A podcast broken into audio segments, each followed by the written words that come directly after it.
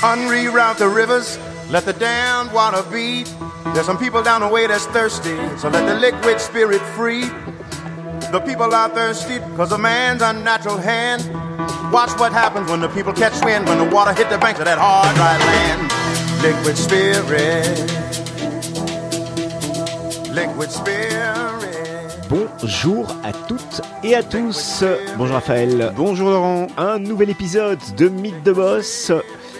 Je vous rappelle également que Mythe de Boss est à retrouver sur toutes les bonnes plateformes de podcast. Oui, euh, Mythe Boss est également euh, compilé en podcast et euh, on nous retrouve quelques jours après la diffusion live. Alors aujourd'hui, dans Mythe de Boss, on a le plaisir de recevoir Séverine Cuvelier, directrice d'un important réseau d'entrepreneurs à Bruxelles, le réseau Entreprendre Bruxelles, ou REB. Bonjour Séverine. Bonjour Laurent. Bonjour Raphaël. Bonjour Séverine.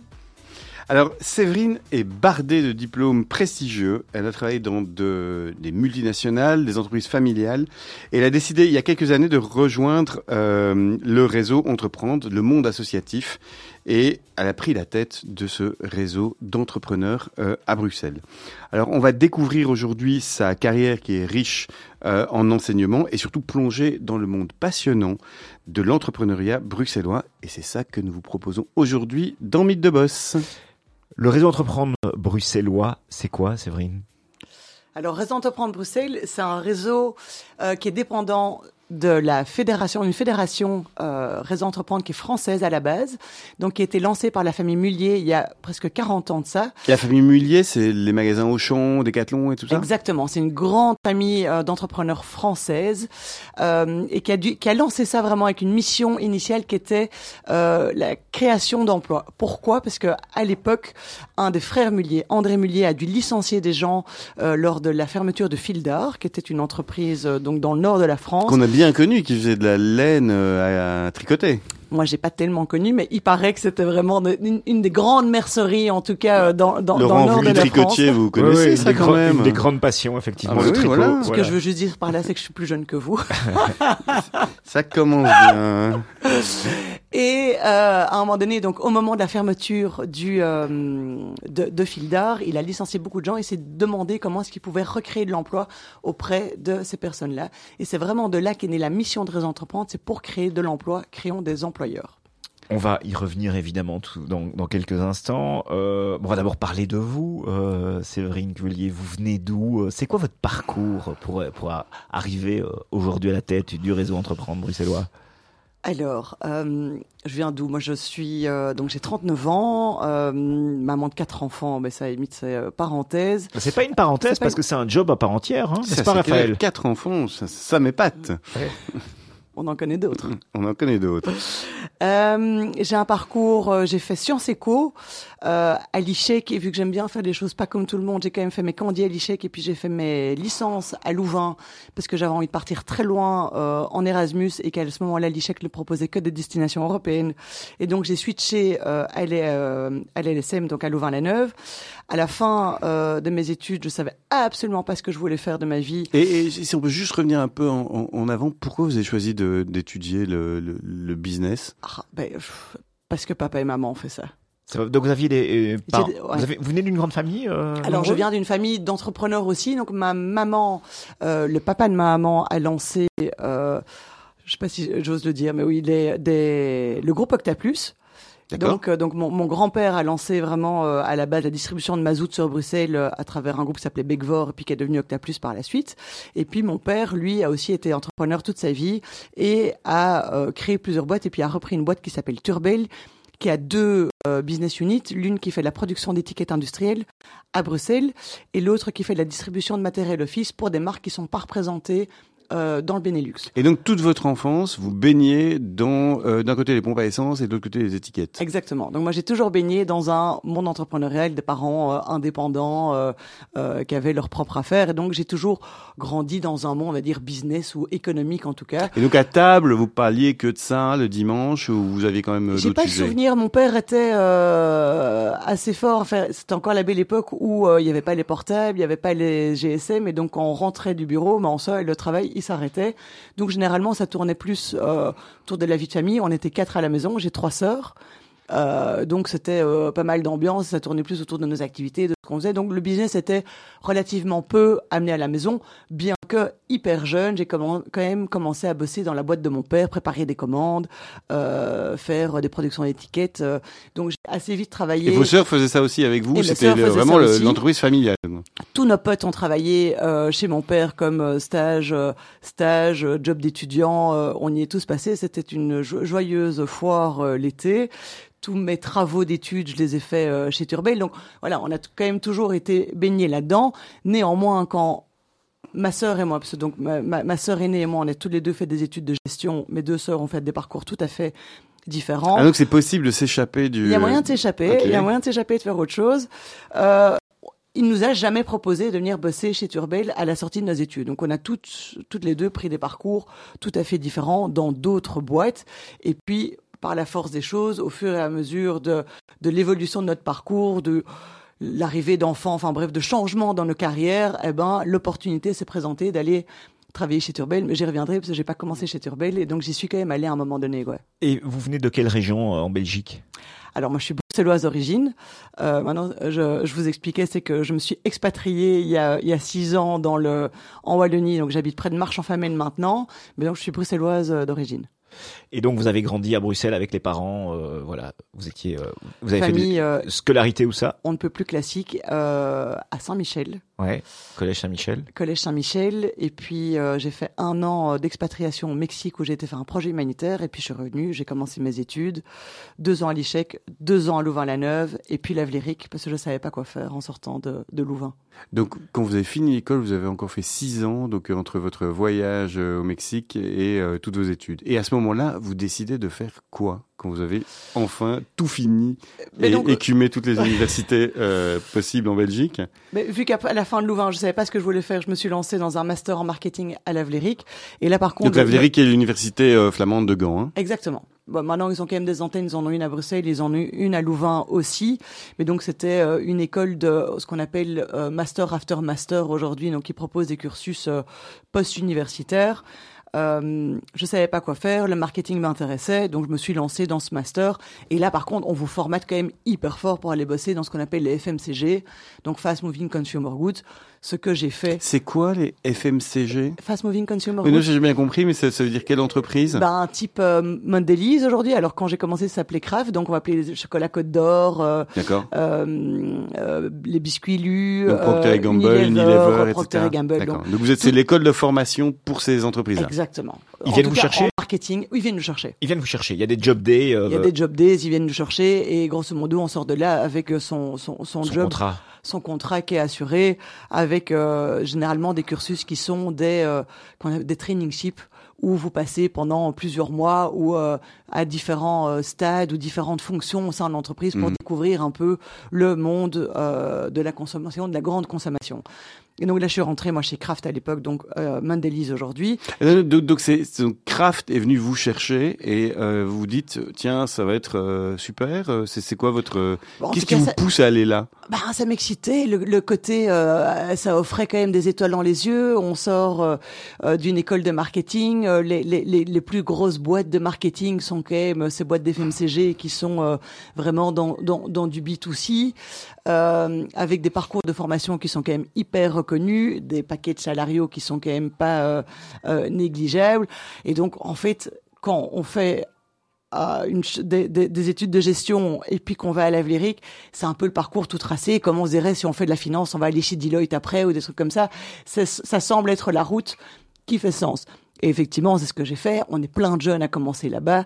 C'est assez excitant. C'est euh, euh, hyper dynamique comme genre de boîte. Et vous c'est travaillez une pour quelle école. marque alors à ce moment-là? Alors moi j'ai commencé, mais donc dans le process j'ai commencé d'abord comme euh, sur le terrain, donc euh, j'ai fait vraiment de la représentation commerciale où j'allais vendre mes displays, j'allais vendre les nouveaux produits dans toute une région. À la, à la base moi j'avais la région du euh, Mons, euh, j'avais le Corrad.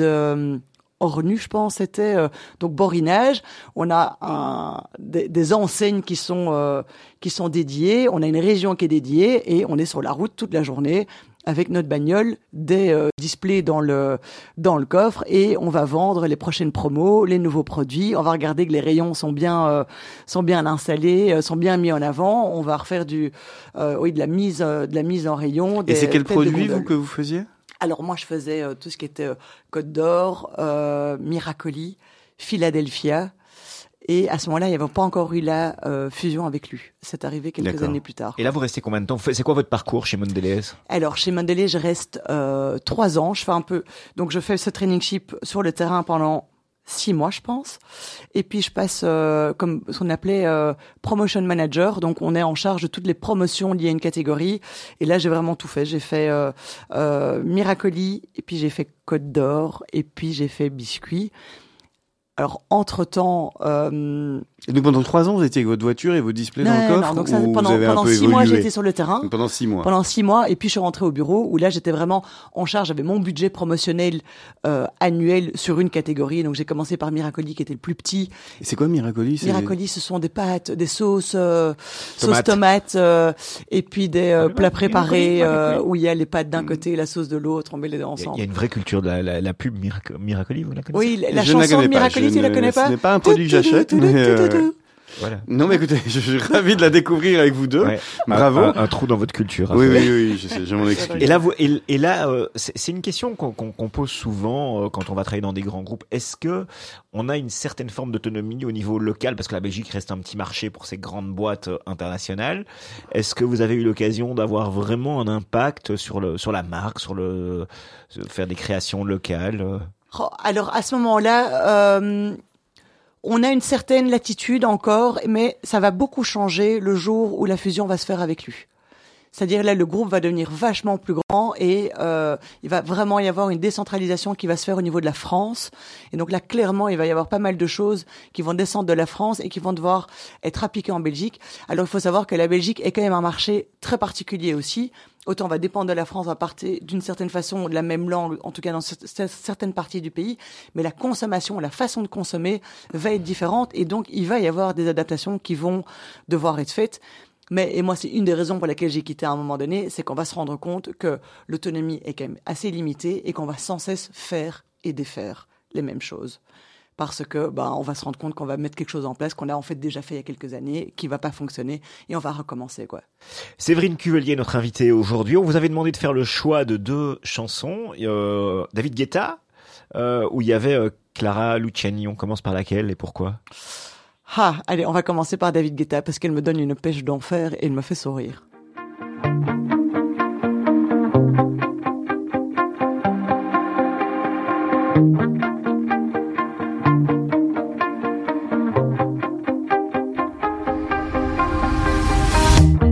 sure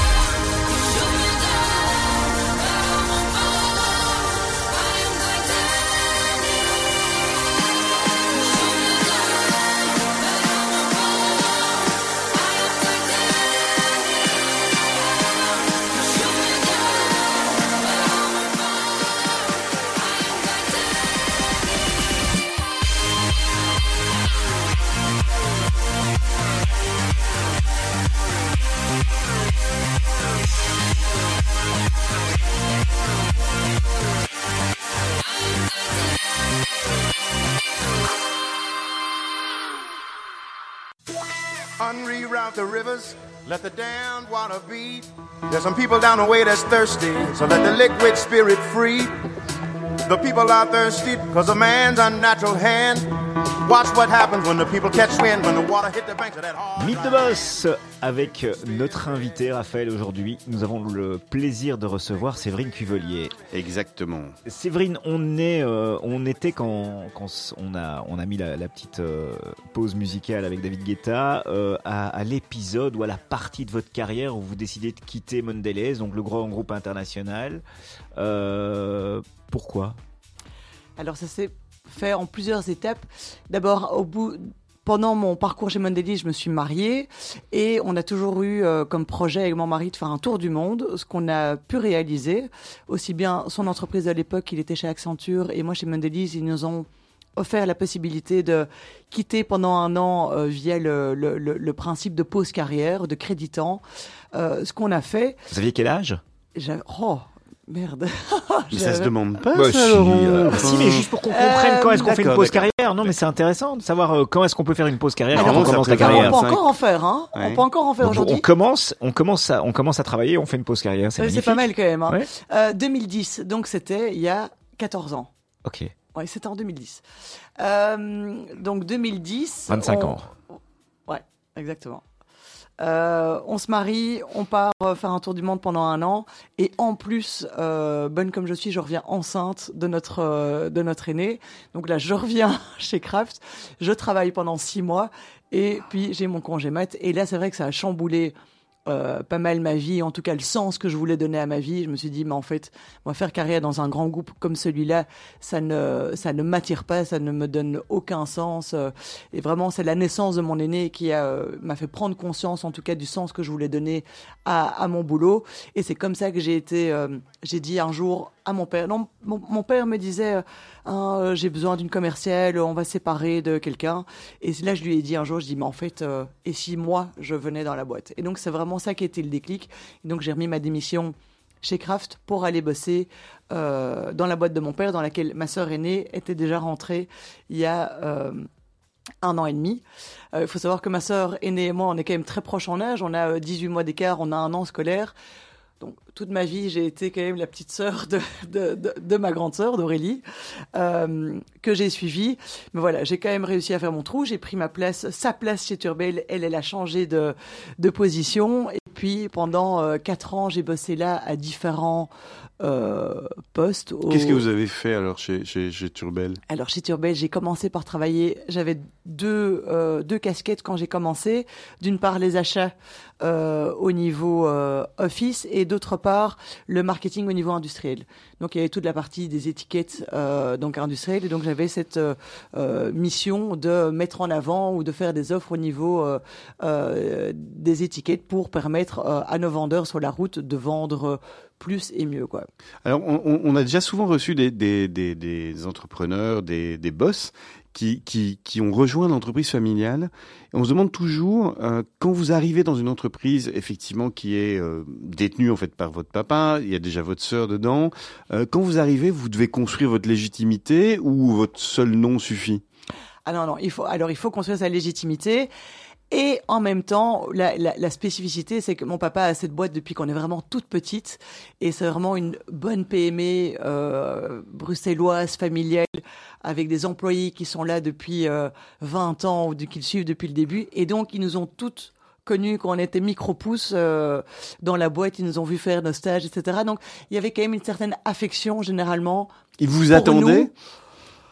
Je sais pas s'ils nous attendaient, mais en tout cas, ils se doutaient qu'à un moment donné, il y allait avoir l'une ou l'autre, d'autant plus qu'on était quatre, l'une ou l'autre fille cuvelier. Oui, qui il avait déjà une quand vous êtes arrivé. Donc, Il y en avait euh, déjà une. Euh, alors, il faut savoir qu'à un moment donné, papa nous a posé la question de savoir est-ce que ça vous intéresse, est-ce que vous avez, vous aurez envie à un moment donné de vous investir dans la boîte? Et alors, ma grande sœur a répondu oui, moi oui, et moi j'avais répondu oui, mais pas toute seule.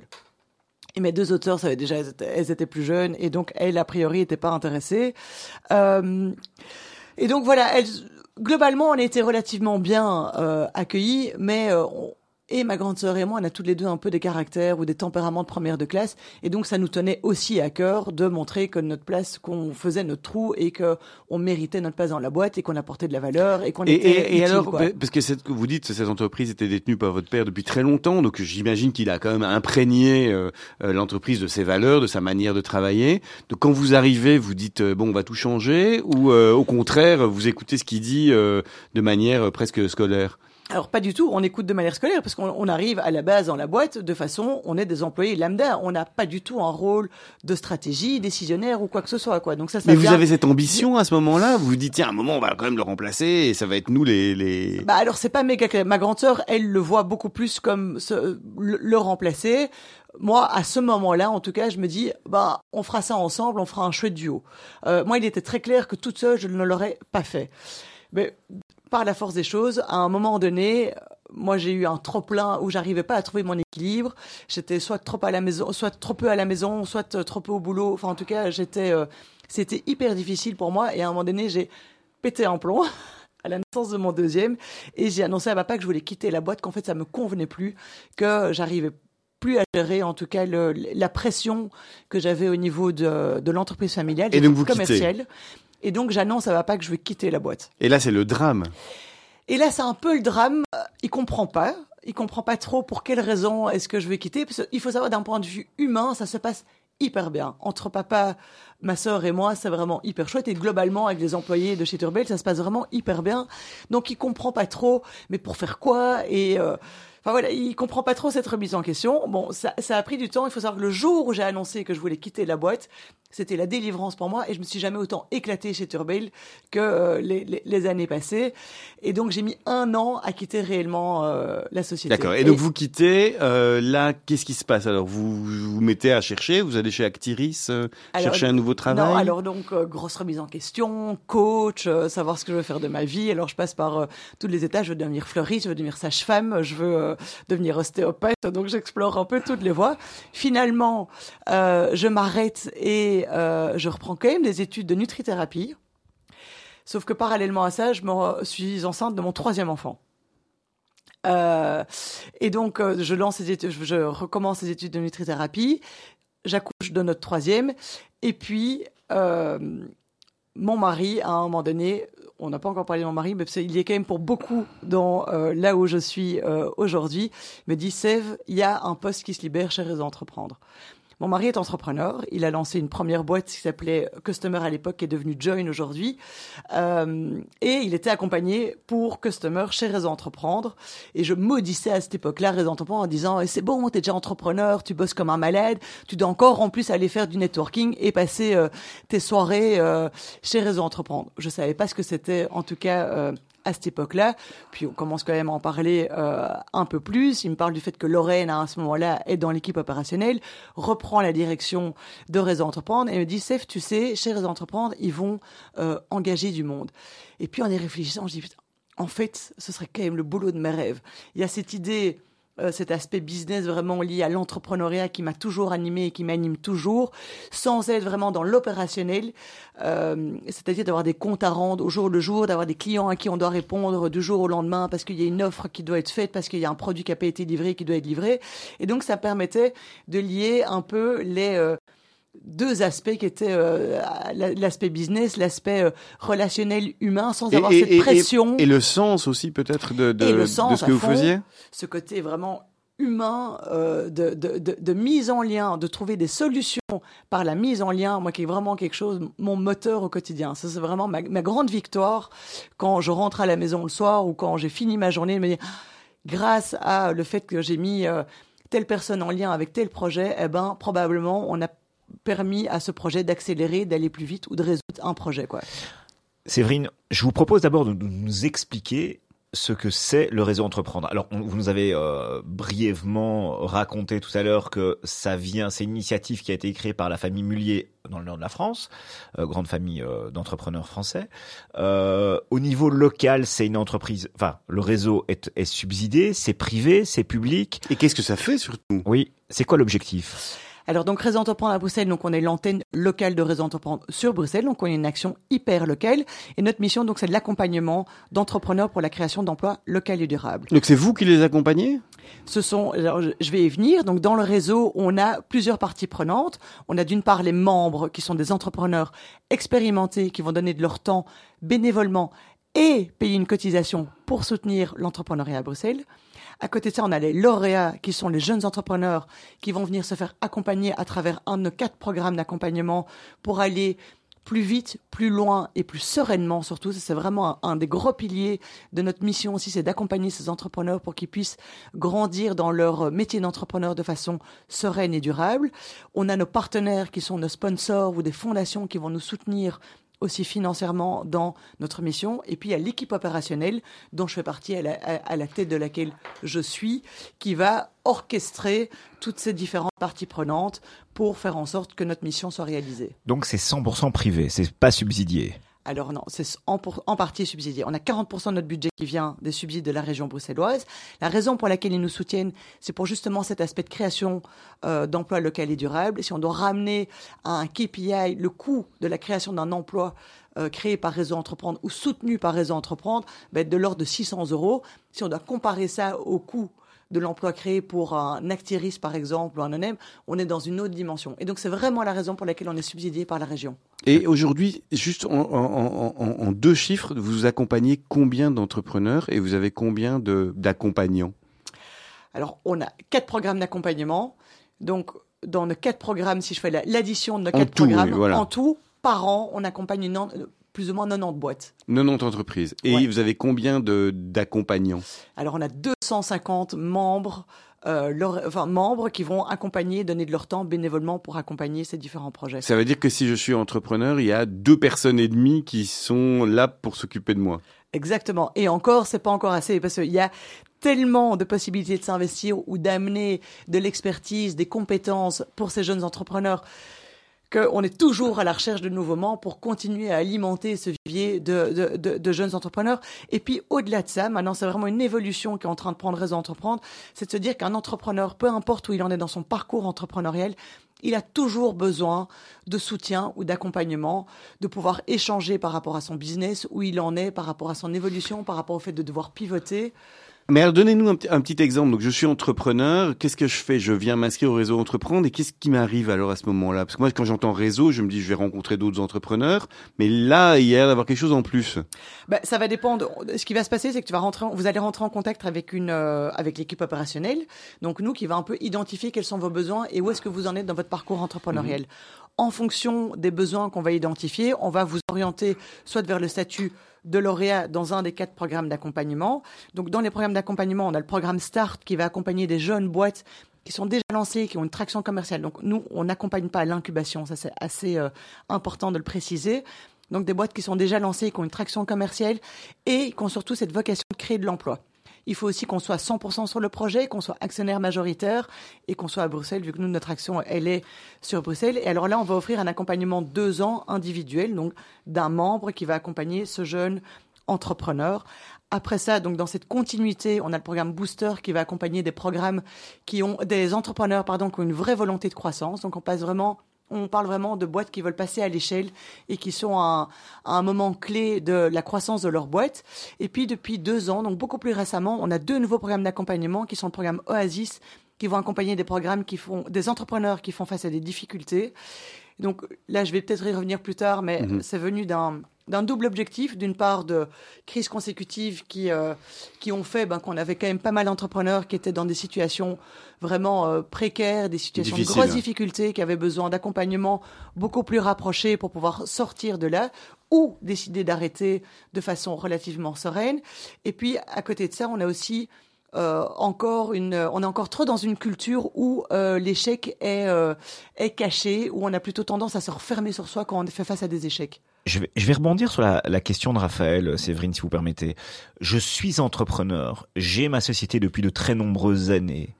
Euh, comment ça, comment est-ce que je trouve ma place dans votre dans votre réseau? Bah, même chose, donc prise de contact avec euh, l'équipe de réseau, et là il va y avoir un screening, une rencontre avec l'équipe opérationnelle qui va raconter le projet. Donc qu'est-ce qu'on fait chez réseau, comment est-ce qu'on peut accompagner, comment est-ce qu'on peut donner de son temps? Il va y avoir un partage des valeurs aussi qui sont vraiment hyper clés euh, chez réseau parce que au-delà d'accompagner des projets, des start-up et des scale-up, ce qu'on va avant tout faire, c'est accompagner une personne. L'humain et donc l'humain est au centre. Donc il faut que le membre, donc l'entrepreneur qui a une certaine expérience, ait cette volonté de s'inscrire dans les valeurs de réseau et de donner son temps pour partager son expérience, son expertise et accompagner des jeunes boîtes. Mais ça, c'est dans une direction. Donc, je suis entrepreneur et je veux donner de mon temps, mais je suis aussi entrepreneur et peut-être que je suis confronté à certains soucis euh, au sein de ma boîte. Est-ce que ça peut être les deux aussi? Ça peut tout à fait être les deux, et donc ça, c'est vraiment un point sur lequel on a le souhait de mettre de plus en plus l'accent, c'est de continuer à nourrir ce qu'on appelle les membres ou les entrepreneurs qui sont plus expérimentés dans leur parcours entrepreneurial.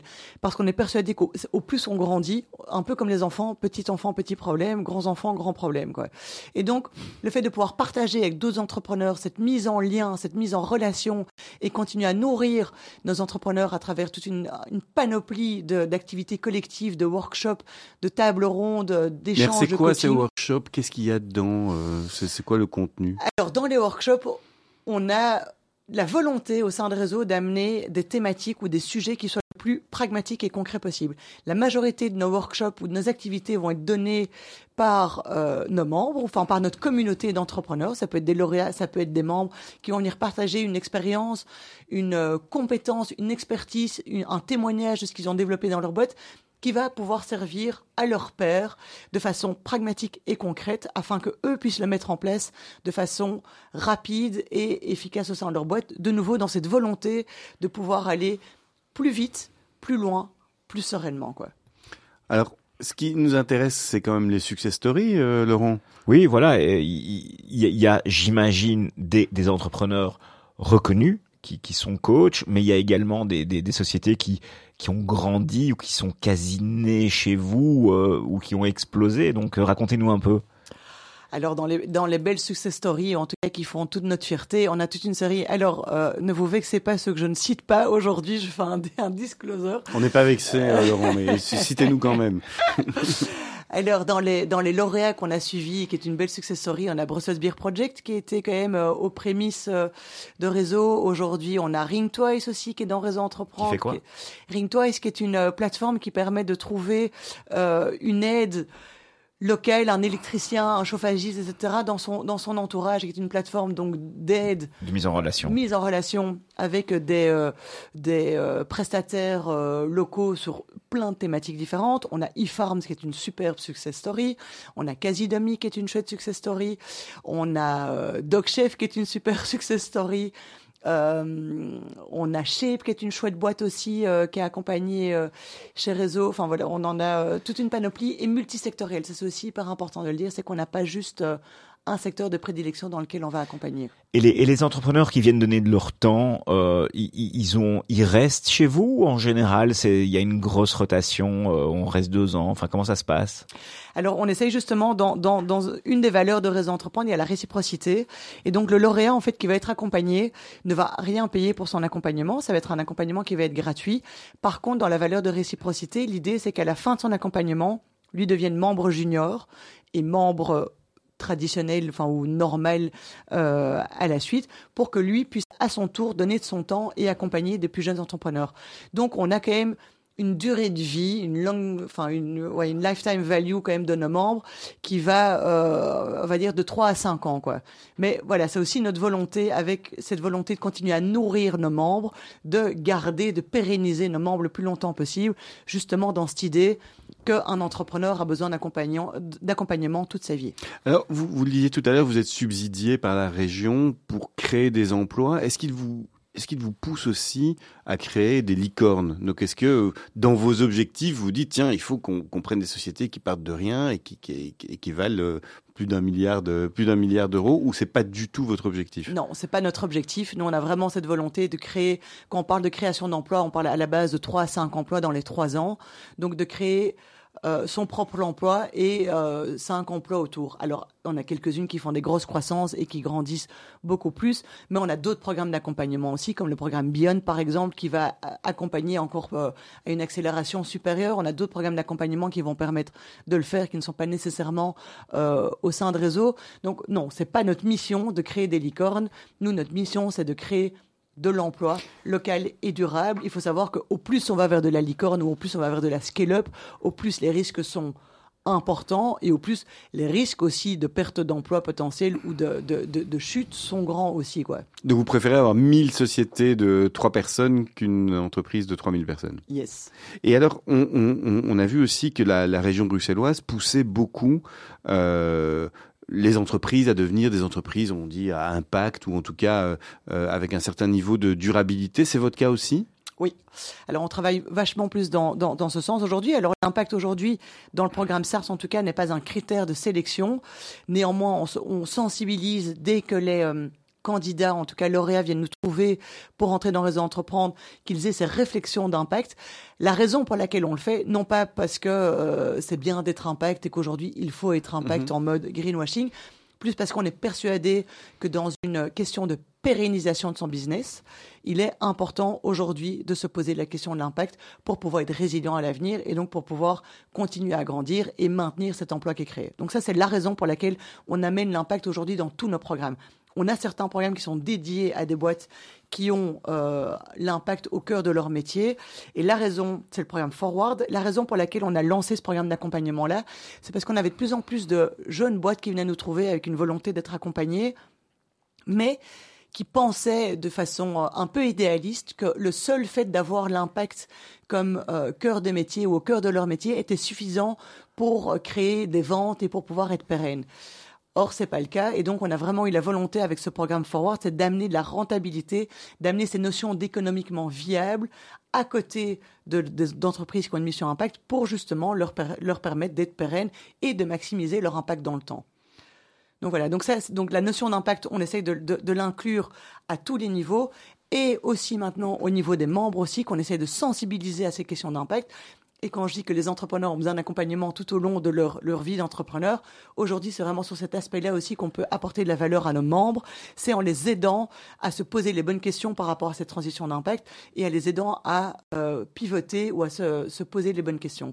Je voudrais également revenir sur la création d'emplois. Euh, en passant par le réseau Entreprendre, on a des avantages euh, socio-économiques ou pas, ou c'est juste de la guidance, C'est juste de la guidance, donc il n'y a pas de, de, de, de, non, de subsides. de subsides. Non, alors on va donner des workshops qui vont permettre d'a- d'avoir ces subsides euh, plus, facile, plus facilement ou d'être guidé par rapport à l'obtention de ces subsides, mais il n'y a pas plus de subsides qui sont donnés euh, par nous euh, chez Réseau. Par contre, on a un outil chez Réseau qui est hyper riche et qui est vraiment très fort valorisé, c'est le prêt d'honneur. Donc on a mis en place euh, en 2015 ce qu'on appelle le prêt d'honneur qui est hyper connu en France et qui est vraiment un des moteurs français qu'on a moins chez nous, parce que nous, on l'a fait sur base de fonds privés et pas du tout bancaires. Donc, on a demandé à l'époque à nos membres de créer un fonds, un fonds de prêt d'honneur, qui nous permet d'octroyer des prêts de 20 000 euros à euh, nos entrepreneurs sur trois ans, sans taux d'intérêt et sans garantie. Et donc ça, avec une volonté de pouvoir faire un effet de levier auprès de soit d'une levée de fonds plus importante, soit auprès d'un crédit bancaire, soit pour permettre de financer un projet au sein de la société qui va la rendre de nouveau plus durable et plus pérenne. Alors, vous avez euh, une, très bonne vue sur l'entrepreneuriat à Bruxelles. Il y a un entrepreneuriat qui nous intéresse, c'est c'est l'entrepreneuriat euh, au féminin. Euh, c'est quelque chose qui était euh, euh, très rare il y a peut-être euh, 20 ans ou, ou 30 ans. C'est quoi aujourd'hui? Est-ce que vous voyez une vraie évolution? Vous voyez beaucoup de femmes qui veulent créer une entreprise? Alors l'entrepreneuriat féminin a quand même vachement le vent en poupe pour l'instant. quoi. C'est euh, alors effectivement au sein des entrepreneurs, il faut savoir que sur Bruxelles, le, le taux d'entrepreneurs, en tout cas féminine, donc entrepreneurs, n'est que de 30 en ce compris les solo-entrepreneurs ou les professions libérales. Il faut savoir que chez Réseau, on a que 20% d'entrepreneurs euh, donc euh, féminines, aussi bien au niveau des membres qu'au niveau des lauréats. Et donc l'année dernière, lors de l'AG, on s'était euh, engagé à augmenter ce taux-là. Maintenant, c'est pas si simple dans le sens où on va pas créer des entrepreneurs là où il y en a pas. Par contre, il y a des accompagnements spécifiques qui peuvent être mis en place pour démystifier un peu le rôle d'entrepreneur Oui, parce auprès que des qu'est-ce qui bloque? Comment ça se fait qu'on soit qu'à 20, enfin entre 20 et 30 Et- et- Qu'est-ce qui bloque? Alors, je pense que c'est hyper culturel. Déjà, c'est culturel, c'est générationnel. Alors, je pense que ça va vraiment évoluer avec les générations qui évoluent, avec justement ces, euh, ces, entreprises à impact, euh, la recherche de sens, qui, qui commencent à, avoir de plus en plus le jour. Elles sont de plus en plus nombreux. Justement, quand on voit au, au sein de Forward le pourcentage de femmes dans notre dernière cohorte, par exemple, elle était de 50%. On avait 50% de femmes, 50% d'hommes. Donc c'est pour montrer que quand il y a du sens au sein de la boîte, il y a euh, plus de, femmes qui sont présentes. Euh, et puis il y a quand même tout un aspect encore culturel qui est quand même très marqué. On va pas, même si on voudrait que les, euh, différenciations entre les hommes et les femmes ne soient plus là, il reste quand même fréquent.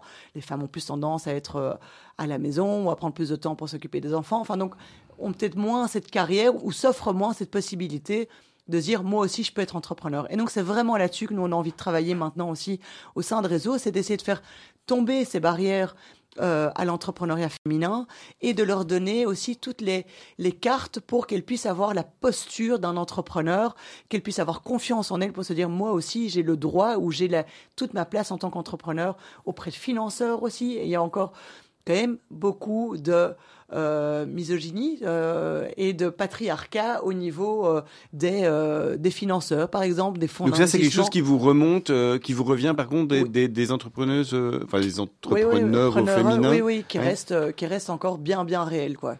Est-ce que vous jouez aussi un, un rôle de lobby auprès des politiques euh, pour un tout petit peu euh, enfin voilà on, on voit pour le moment euh, la, la, la grosse crise avec euh, les agriculteurs.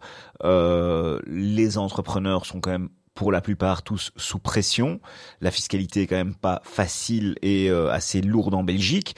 Est-ce que vous travaillez avec les politiciens au niveau régional? Non. Alors nous, on ne le fait pas. On va relayer par contre les, les voix des entrepreneurs.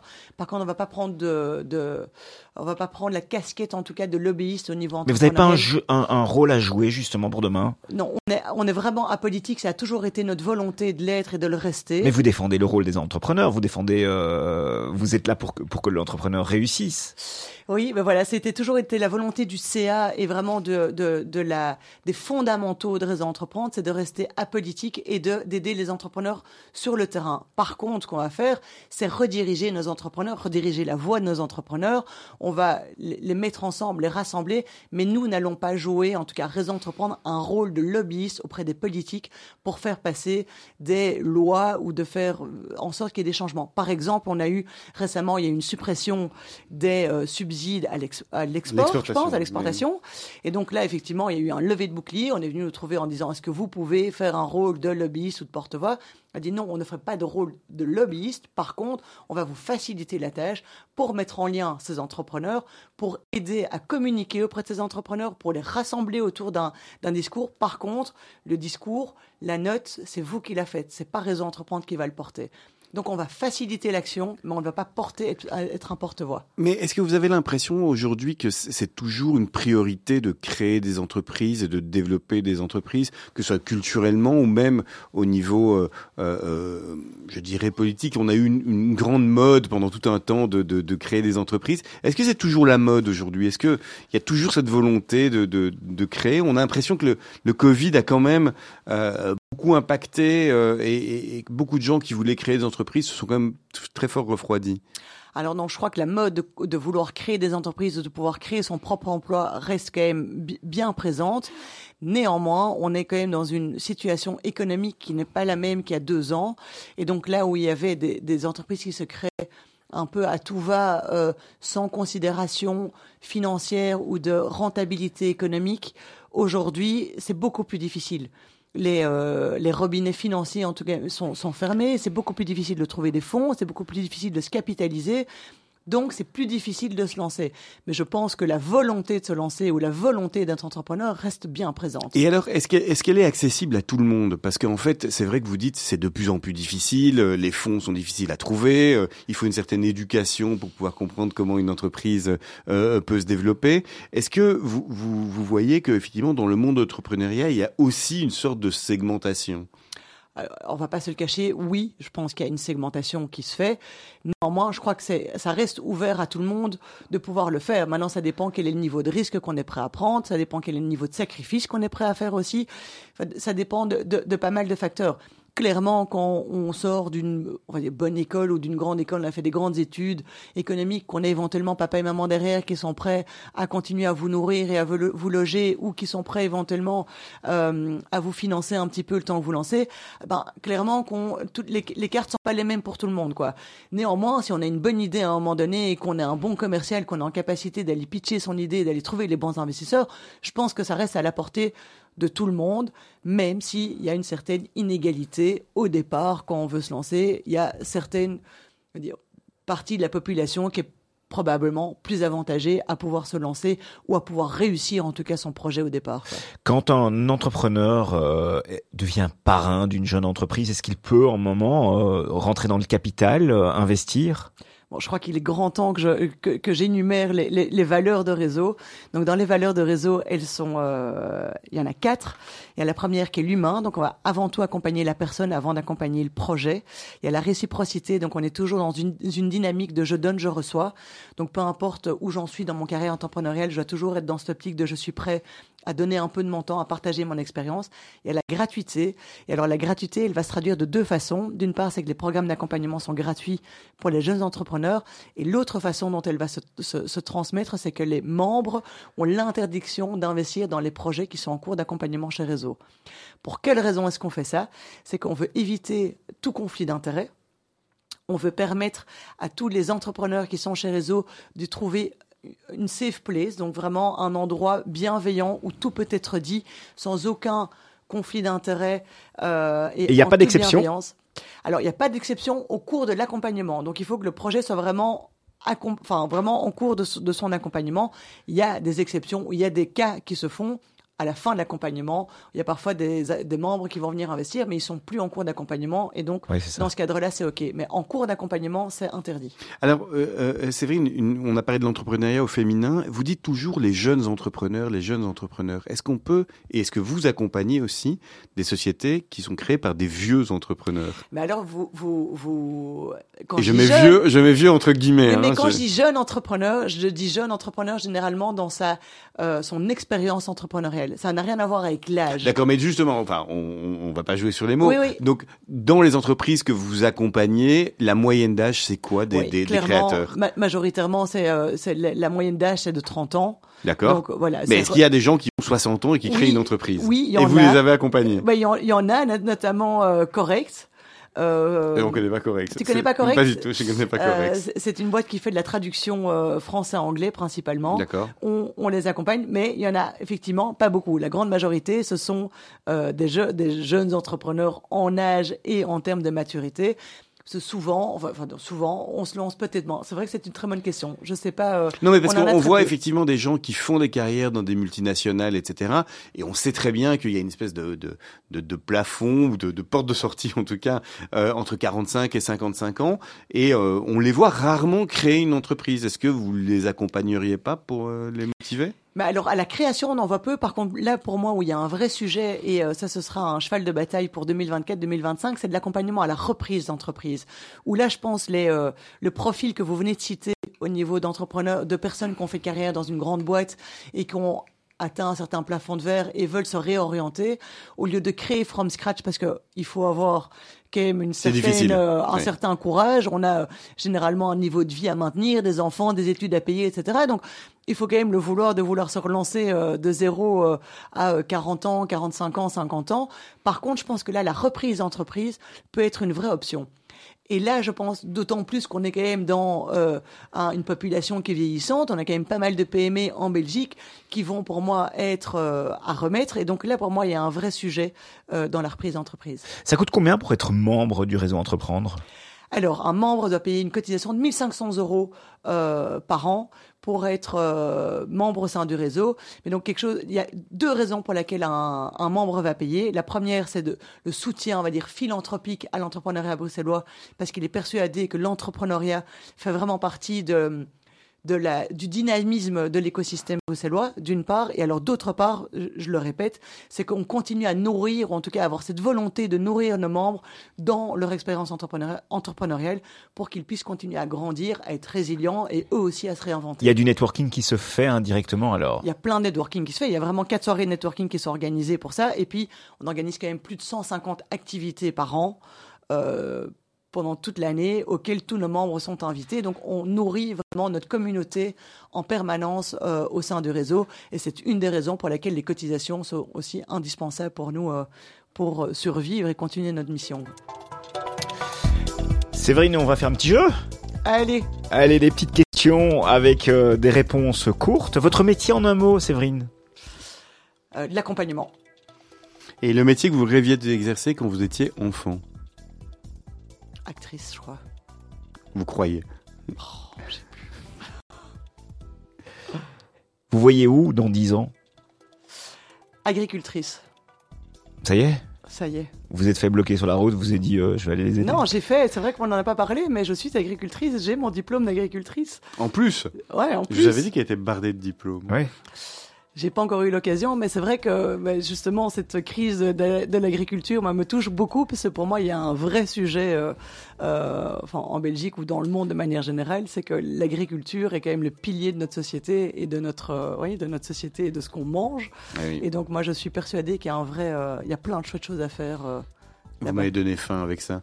Euh, vous voyez beaucoup d'entreprises. Quelle est l'entreprise la plus originale que vous ayez rencontrée? La colle. Ah ok, la plus drôle.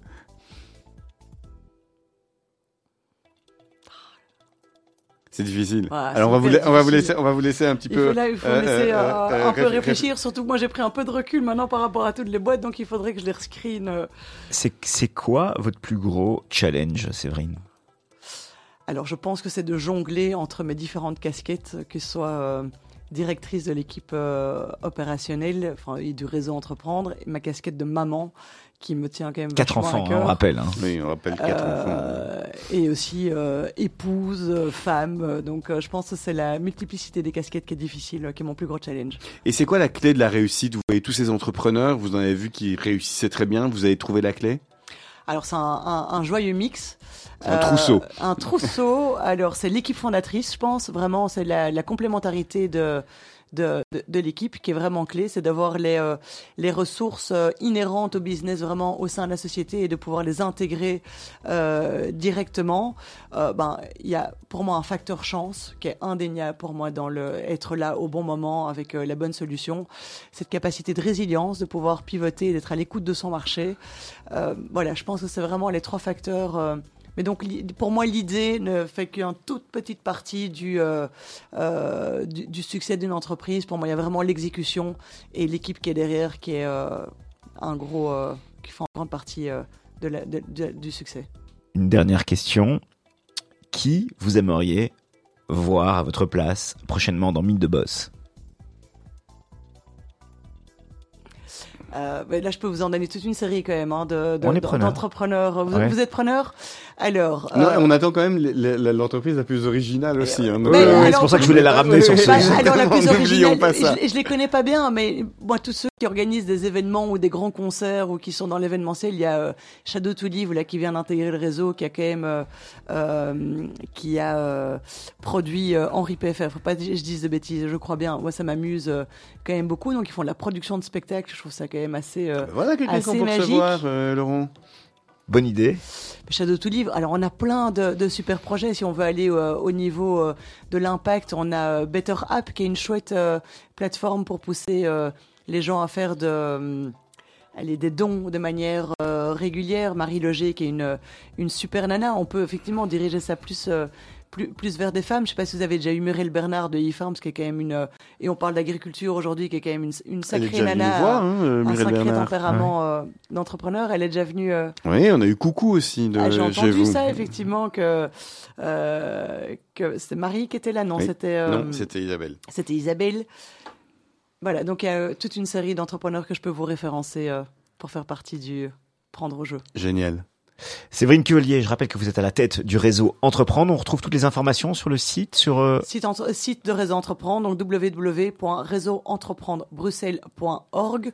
Vous y retrouvez toutes nos infos. Et alors, la meilleure façon aussi d'être au courant de ce que nous faisons, c'est de nous suivre sur LinkedIn. Eh bien, on va certainement faire ça. Merci beaucoup, Séverine et Laurent. À la semaine prochaine. Merci Séverine. Et on termine avec euh, Clara Luciani, votre deuxième choix musical.